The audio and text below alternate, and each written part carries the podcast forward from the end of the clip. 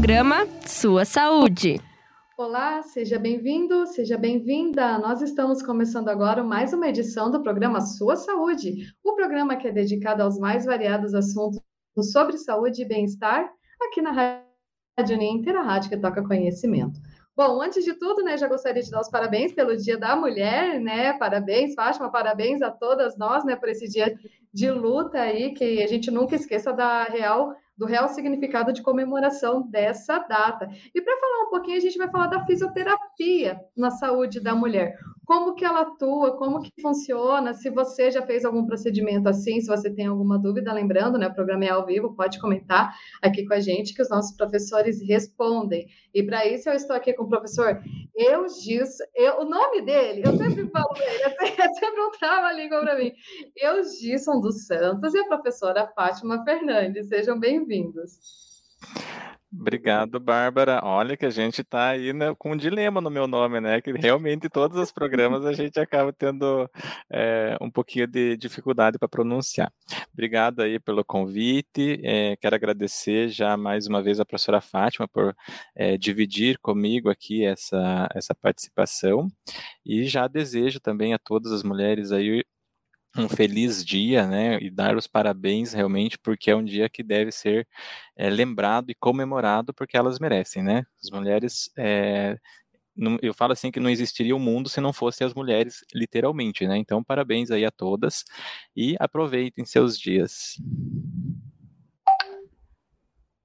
Então, boa tarde, muito obrigada. É, eu que agradeço, né, por estar aqui e parabéns a nós, mulheres, que já houve muitas conquistas, mas ainda temos muitas mais, né? Muitas mais por direitos, por respeito, por equidade. Então é sempre bom comemorar e lembrar tudo que já foi conquistado, mas principalmente o que a gente ainda precisa conquistar, espaço numa sociedade é, de igualdade, né? Exatamente. Mas voltando então ao nosso tema daqui da fisioterapia, né? A gente até estava conversando um pouquinho antes de começar o programa, que o que muita gente não sabe é que fisioterapia na saúde da mulher é uma especialização, mas ela até não é muito difundida. Muitas vezes a gente acaba descobrindo quando você precisa de um tratamento e o médico, né, aconselha. Então, assim, professores, queria que vocês falassem para a gente, então, como que é isso? Como que a fisioterapia atua diretamente na saúde da mulher? Bem, quem começa é o Gisson. Eu posso deixar hoje, em homenagem né, ao Dia das Mulheres, eu deixo você começar respondendo. Tá. É, eu vou começar por um caminho, mas não se limita a esse, tá? É, eu vou começar a falar da questão da pelve. Então, a pelve é, uma, é um segmento do nosso corpo extremamente importante.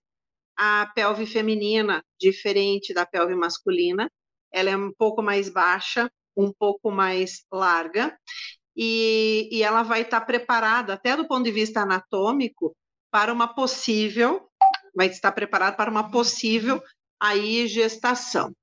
E aí, nessas dentre essas estruturas da pelve, nós temos alguns músculos. E quando você fala que a especialidade é pouco difundida, até esses músculos são pouco estudados. Muitas vezes em anatomia estuda-se os músculos e membro superior e inferior, alguns de tronco e pouquíssimo da pelve, né? Então, até no dia a dia, dá-se pouco valor a estudar entender bem a parte da inervação na pelve, a parte dos músculos, a parte da sensibilidade. Então, desde o estudo da anatomia e fisiologia, às vezes essas estruturas são deixadas de lado. Bem, quando a gente fala de saúde da mulher, a gente pode também destacar a parte da fisioterapia pélvica, né, que vai tratar justamente dessas estruturas da pelve. E o que, que pode acontecer nessa região? É, talvez o assunto mais conhecido, mas a gente vai falar de outros, seja a questão da incontinência, né, incontinência urinária que aqui, dentre os tipos de incontinência urinária, tem um que eu acho importante destacar, que é a incontinência urinária de esforço. Por que, que eu acho importante destacar? Porque muitas vezes a gente atende a paciente que ela não tem um problema, vamos dizer, na força desses músculos do assoalho pélvico. O que ela tem é uma dificuldade de compreensão do próprio corpo. Então, às vezes, a gente atende pessoas, é, meninas, mulheres novas, é, aí com 20 e poucos anos, que têm problemas de perda urinária, em especial as que praticam bastante exercício físico. Por quê? Porque quando aumenta a pressão intrapélvica, intraabdominal, elas têm uma dificuldade para fazer essa relação de contenção. Então, o exercício que aumenta a pressão intraabdominal, por exemplo, próprio exercício abdominal, saltar, correr, levantar muita carga, tudo isso aumenta a pressão intraabdominal. E pensando é, como na física, se eu tenho aumento da pressão intraabdominal, vai haver um jogo de forças por todos os lados. E onde que vai ter o orifício de saída? Ali no canal vaginal, né, em especial, que na mulher é cercado por, por tecidos moles, no caso, estruturas e tecidos moles. E qualquer desequilíbrio vai sobrecarregar essas estruturas. Então, a falta de informação, a carência de compreensão do próprio corpo acaba trazendo esses problemas que não necessariamente a pessoa tem uma disfunção desse músculo, não necessariamente ela tem uma fraqueza, mas às vezes ela só não compreende o que está acontecendo, né? E então, a incontinência urinária, eu começo destacando isso, porque eu já atendi muitas pacientes que tinham perda de urina é, durante a prática de exercício, por exemplo, e apenas com pouquíssimas sessões, melhorando a consciência corporal, tudo foi resolvido. Então, essa é uma curiosidade que muitas pessoas não sabem. E por que não sabem? Aqui eu levanto uma, uma questão, é, não sabem porque é algo que as pessoas escondem. Ninguém sai falando que fez uma corrida e perdeu urina, né? Isso é chato de comentar porque aí, aproveitando o Dia da Mulher, é comum a gente ouvir, ah, aquela tia mais velha, quando tosse, perde urina. Aí as pessoas uhum. entendem como normal, né? Ou é, pior, você. A gente está muito ligada a, a, dessa questão da perda de urina, assim, a, a mulheres mais velhas, né? Mais de idade. E assim, aceitar, né? né? Então, e aceitar, tem até propaganda que fala: mulheres, seus problemas estão resolvidos. Propaganda de absorvente ou fralda. Então, não é, não é essa a solução, né? Mas quando é uma mulher mais velha, existe, vamos dizer, uma aceitação da sociedade, que também não está certo. Mas as mais novas não comentam que tem esse tipo de problema, vão disfarçando com absorvente. Então, assim, não, não, não chega é, essa estatística, né? A gente não fica conhecendo esse número real, mas no consultório chega no consultório chega porque a pessoa fica incomodada, mas até chegar, até descobrir, essa pessoa já passou um longo período aí disfarçando que o problema não existia. E quando você não identifica precocemente, aí sim você pode chegar num desequilíbrio que mais, mais tarde pode precisar de outros recursos para o tratamento. Exatamente. Eu aproveitando. Só queria colocar, só complementar o que a Fátima falou, que é, é, é, bem real, né, Fátima? Que se você colocar, inclusive, uma propaganda, às vezes, se você é, tem incontinência urinária, a gente está ofertando serviços. Eu trabalho em saúde pública, né? Então, a Fátima acho que já teve uma experiência assim também, né, Fátima, no passado. Se você colocar o serviço desta forma, que é um tratamento para esse tipo de situação, muitas vezes elas ficam inibidas e com vergonha e não vão procurar ajuda. E às vezes, quando você fala que é um, é, um tratamento preventivo ou uma orientação de trabalhos assim, não envolvendo já alguém que tenha disfunção, elas procuram com mais facilidade. Por quê? Porque quando você vai num consultório já especialista daquela área, é, ela tem medo de alguém conhecê-la e falar, nossa, mas você está tendo esse problema desde agora, tão jovem, assim por diante. Então, realmente, é. o que a Fátima colocou é bem verdade. Assim, a gente que trabalha na saúde pública, às vezes até a forma de abordar esse tema é, tem que ser um pouco delicado, né? Se a gente for muito agressivo nas palavras, realmente a gente não consegue atender ninguém. É. Perfeito. Queria mandar uma boa tarde aqui já para o Márcio Oliveira, ele está acompanhando o programa com a gente, ele diz aqui até Feliz Dia das Mulheres, muito obrigada, Márcio. E também a Consuelo Turim, beijo, Consuelo querida. Ela até faz uma pergunta aqui, Fátima, aproveitando né, da região pélvica que você estava citando, ela pergunta se é muito importante fazer exercícios para a musculatura pélvica. Muito importante, muito importante. É, tem que ser diário, com uma boa orientação e aqui alguns cuidados.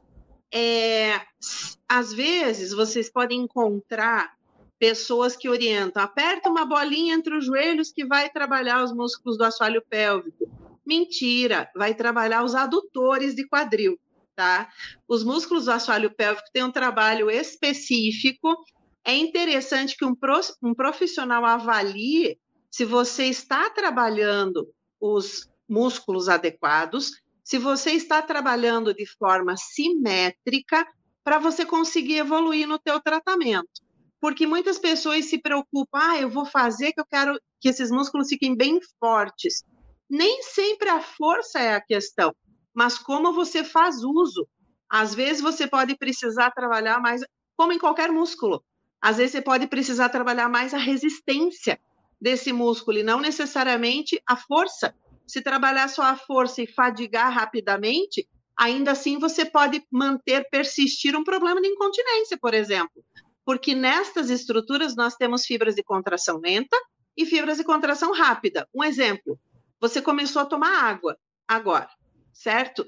Daqui a pouco, e você está começando uma aula de duas horas. Aí daqui a pouco você começa a sentir aquela vontadezinha, o teu sistema nervoso já está interpretando que a tua bexiga está enchendo. Até aproximadamente metade da capacidade da bexiga, que pode girar em torno de 400 ml, está tudo sossegado. A partir daí, começa a dar aquele alerta. Eu preciso chegar a um local socialmente aceito. E eu brinco local socialmente aceito porque as mulheres conhecem melhor do que homens, né? Que homens às vezes acham que muro, poste serve. Não. Um local adequado para urinar, no caso, esse alerta começa a partir da metade da capacidade dessa bexiga. Então, nesse momento que ela ainda está enchendo, quem que vai atuar? As fibras de contração lenta, que você vai precisar fechar essa saída gradativamente. E se nesse momento te dá uma tosse, aí você precisa recrutar as fibras de contração rápida, então, você precisa avaliar tudo isso com o seu fisioterapeuta para saber o que e como você vai trabalhar. Não é só sair fortalecendo, sair fazendo. Ao contrário, já tive paciente também que fez um trabalho de fortalecimento é, de forma remota, vamos dizer, ela foi orientada remotamente, não foi avaliada e acabou evoluindo aí para um problema e não para uma solução. É. Então, é importante sim fazer o exercício, mas também é importante uma boa avaliação para ver se você está fazendo direito. Eu já tive alguns casos da pessoa fazer um ou dois atendimentos, ser tudo resolvido, a pessoa entendeu o que era para fazer e depois deu continuidade. Perfeito. Fátima, a gente estava falando então, chegamos até aqui falando da questão de continência urinária, né, que é algo que a fisioterapia pode atuar na saúde da mulher. Quais são alguns outros pontos então que você pode citar para a gente da atuação da fisioterapia na saúde da mulher e também falar um pouquinho de benefícios, né? Como que pode ajudar a mulher? Tá. É, bem, além da incontinência urinária, existe incontinência fecal, existem os prolapsos. Os prolapsos são a descida de alguns órgãos, por exemplo, prolapso do, do colo retal, prolapso de útero, prolapso de bexiga, quando a bexiga desce, quando ela se desloca em direção ao introito vaginal, num grau mais é, agressivo, vamos dizer, que já tem um grau mais avançado, ela chega a sair do canal vaginal, tá? Então, a fisioterapia contribui até certo ponto e depois é cirúrgico mesmo. E mesmo que seja cirúrgico, é importante manter o trabalho muscular é, para prevenir, né? Para pre preparar para a cirurgia e prevenir para uma nova incidência. Então, o trabalho muscular vai ser sempre importante. Então, esses aspectos. Tem que se tomar cuidado em relação a alguns casos de cirurgia na coluna, hérnia de disco mais grave, pode pegar aí a, a parte da inervação das estruturas da pelve, que vão mais a nível lombo-sacral. É, existem casos, inclusive, de hérnia discal que levam à síndrome da caldequina, que aí tem uma repercussão na incontinência, na sensibilidade é, perto do ânus, na, na questão da sexualidade, né? que é outra área que pode ser trabalhada na fisioterapia da mulher, os aspectos da, se, da sexualidade, é, vaginismo, algumas cirurgias é, no introito vaginal também podem ser trabalhadas com a fisioterapia, né, o pós-cirúrgico. Aqui, nós podemos trabalhar também a, com as mulheres que tiveram câncer de mama, e uma coisa que muita gente não fica atento é que as mulheres que fazem o tratamento para é, o câncer de mama, elas vão ter um impacto no quê? Um impacto nos hormônios no corpo. Isso vai repercutir em diferentes tecidos, dentre eles também os tecidos no canal vaginal. Então, muita gente vê aí o tratamento de câncer de mama só a mama, mas a mulher também precisa reabilitar e tratar o canal vaginal.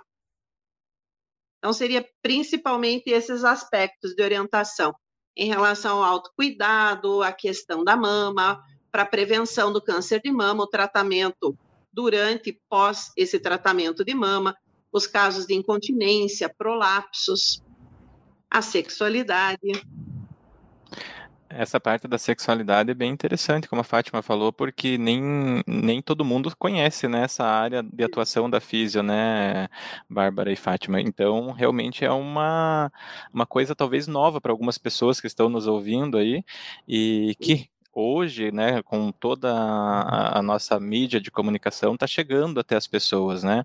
É, muito Sim. comum, a, a, a Bárbara até falou antes da gente começar, né, Bárbara? Nossa, eu nem sabia dessa área da fisioterapia. E dentro dessa área, por mais que as pessoas às vezes saibam da existência da fisioterapia na saúde da mulher, associam diretamente à incontinência urinária única e exclusivamente, né?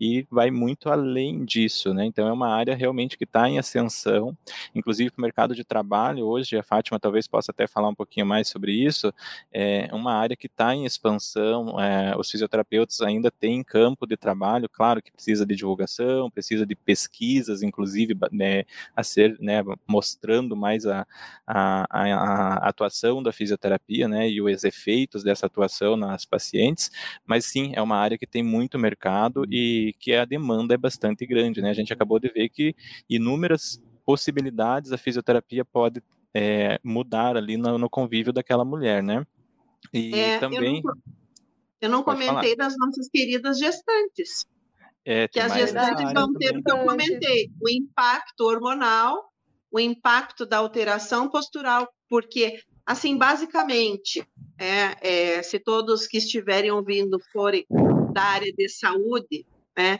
pense numa pelve.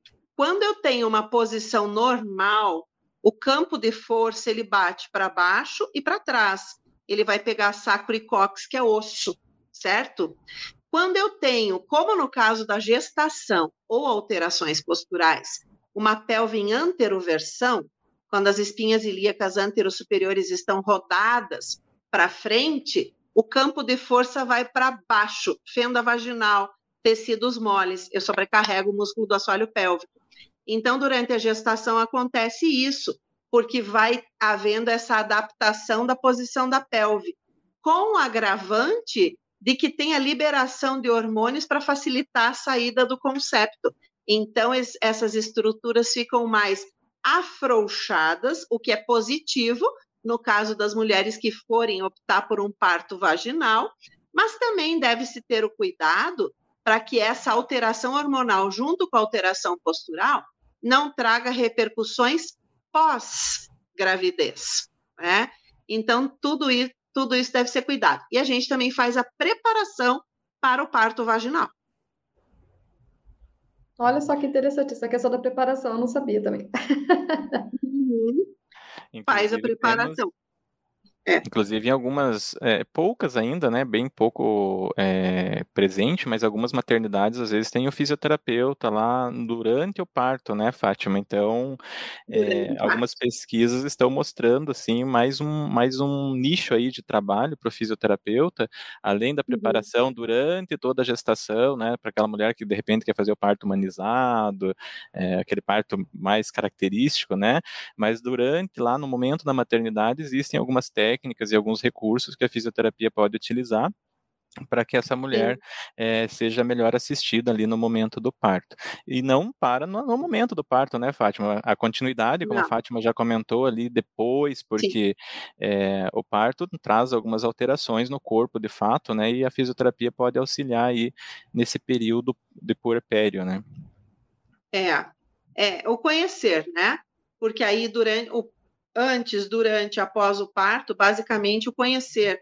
É, entender o que deve ser contraído, o que deve ser relaxado, a utilização de recursos para diminuir é, a dor, a orientação para preparar a mama para a amamentação, postura para a amamentação, para lidar com o bebê né, após o nascimento e, e, saber lidar com o puerpério. Muitas mulheres, depois que ganham bebê, as que estão escutando que já foram mães, sabem bem disso, depois que você ganha o bebê, você tem uma ansiedade, mas esta barriguinha vai voltar quando para o seu lugar, né?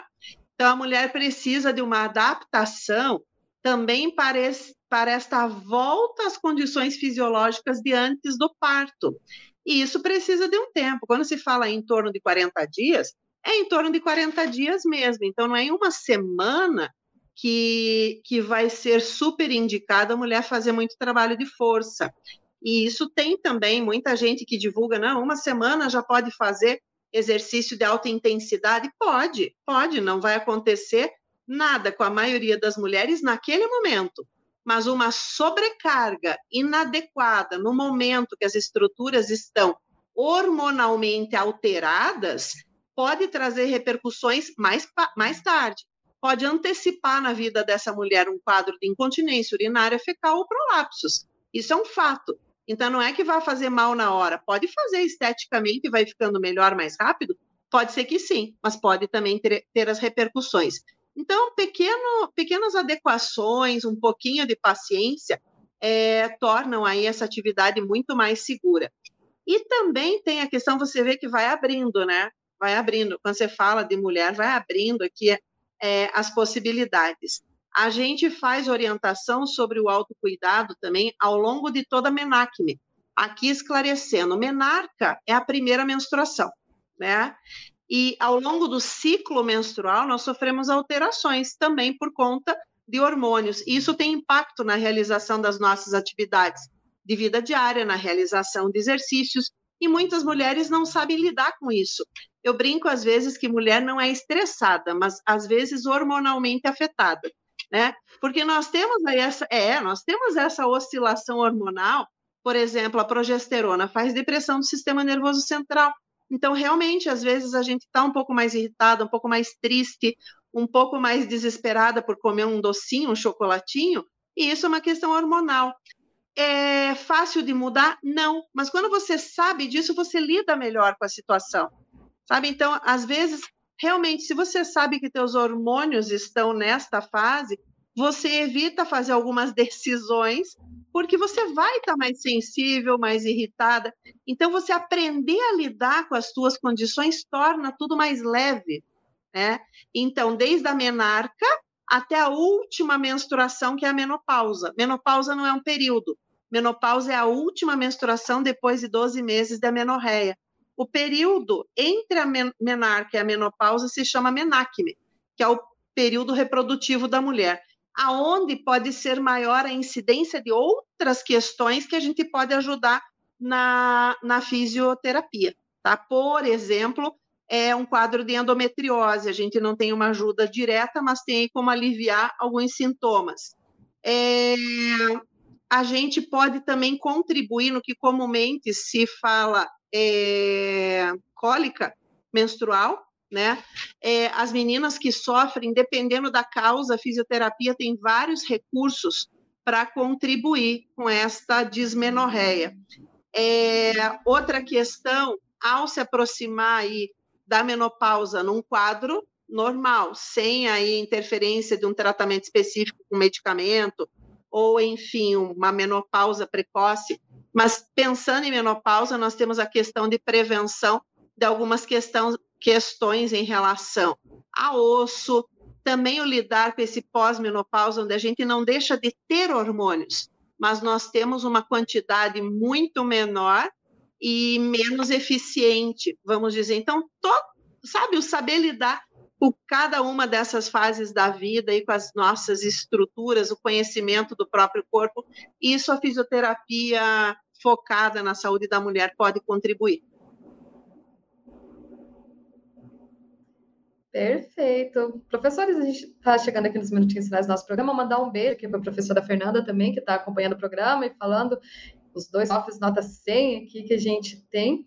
Então, para finalizar, eu queria que vocês comentassem, então, dessa importância, né, da gente ter especialistas, né, nessa área da saúde da mulher, né, principalmente dentro da fisioterapia, que é a área que a gente está tratando aqui. A importância tanto para o profissional, né, quanto para o paciente também, né? É, o Chico. Bom, eu vou eu vou ter que eh, abrir meu coração aqui, porque eu não trabalho diretamente com essa área, né? Eu sou uma, uhum. é, um fisioterapeuta generalista, então a, algumas pacientes acabam procurando auxílio, como a Fátima falou, em questão de consciência corporal, alguma questão de orientações mais é, gerais, a gente acaba atendendo né, na saúde pública. Quando é algo mais específico, claro que a gente direciona para as colegas e para os colegas né, que atendam e que sejam referências nessa área. Então, o primeiro falar para o profissional. Como eu já disse, é um nicho muito importante de mercado é, que, dedica, que exige aí do profissional uma dedicação muito, muito grande, porque são partes que realmente é, nem sempre a pessoa domina 100% durante a graduação. Então, a pessoa vai ter que buscar ali uma dedicação, um curso, e, enfim, vai ter que se dedicar 100% nessa área, né? Então, para o profissional, é uma área muito importante, uma área que tem ampla ascensão.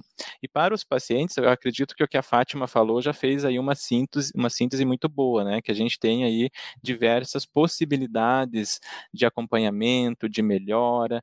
Claro que a fisioterapia não vai parar por aqui, né? A gente vai ter novas pesquisas, como eu falei aí, mostrando é, resultados muito mais promissores do que a gente já tem hoje e que para o paciente pode trazer uma melhoria na qualidade de vida bem importante, né? É, eu acho que é isso, né? Sintetizando aí toda a fala da Fátima, é nesse sentido que eu gostaria de trazer para o profissional uma grande oportunidade de trabalho, uma área muito gratificante, mas que vai exigir dedicação, e para o paciente, muitas vezes é uma, uma oportunidade de melhora, de fato, de trazer ali uma condição de vida um pouco melhor, porque ele já às vezes está até desesperado, já não sabe mais o que fazer, a mulher já não sabe mais onde recorrer ajuda, né?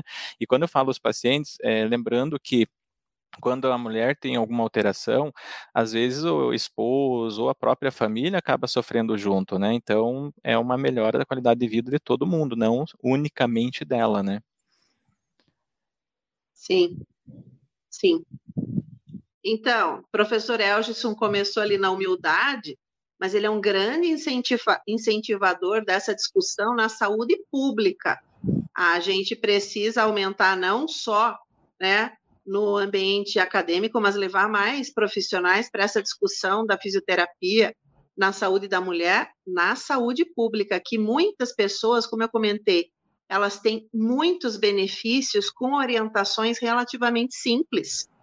Então, se a gente já conseguir contribuir com as orientações simples, muitas mulheres vão se beneficiar, porque o grande problema é, de fato, a falta de acesso à informação.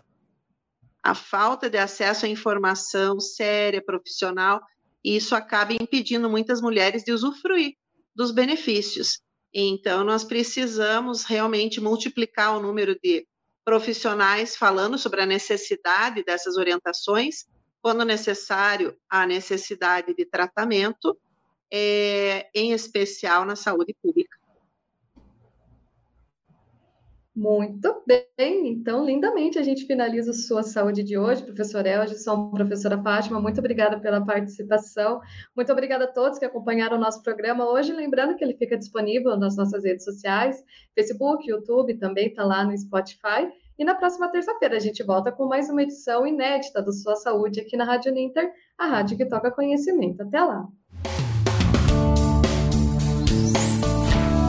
Programa Sua Saúde.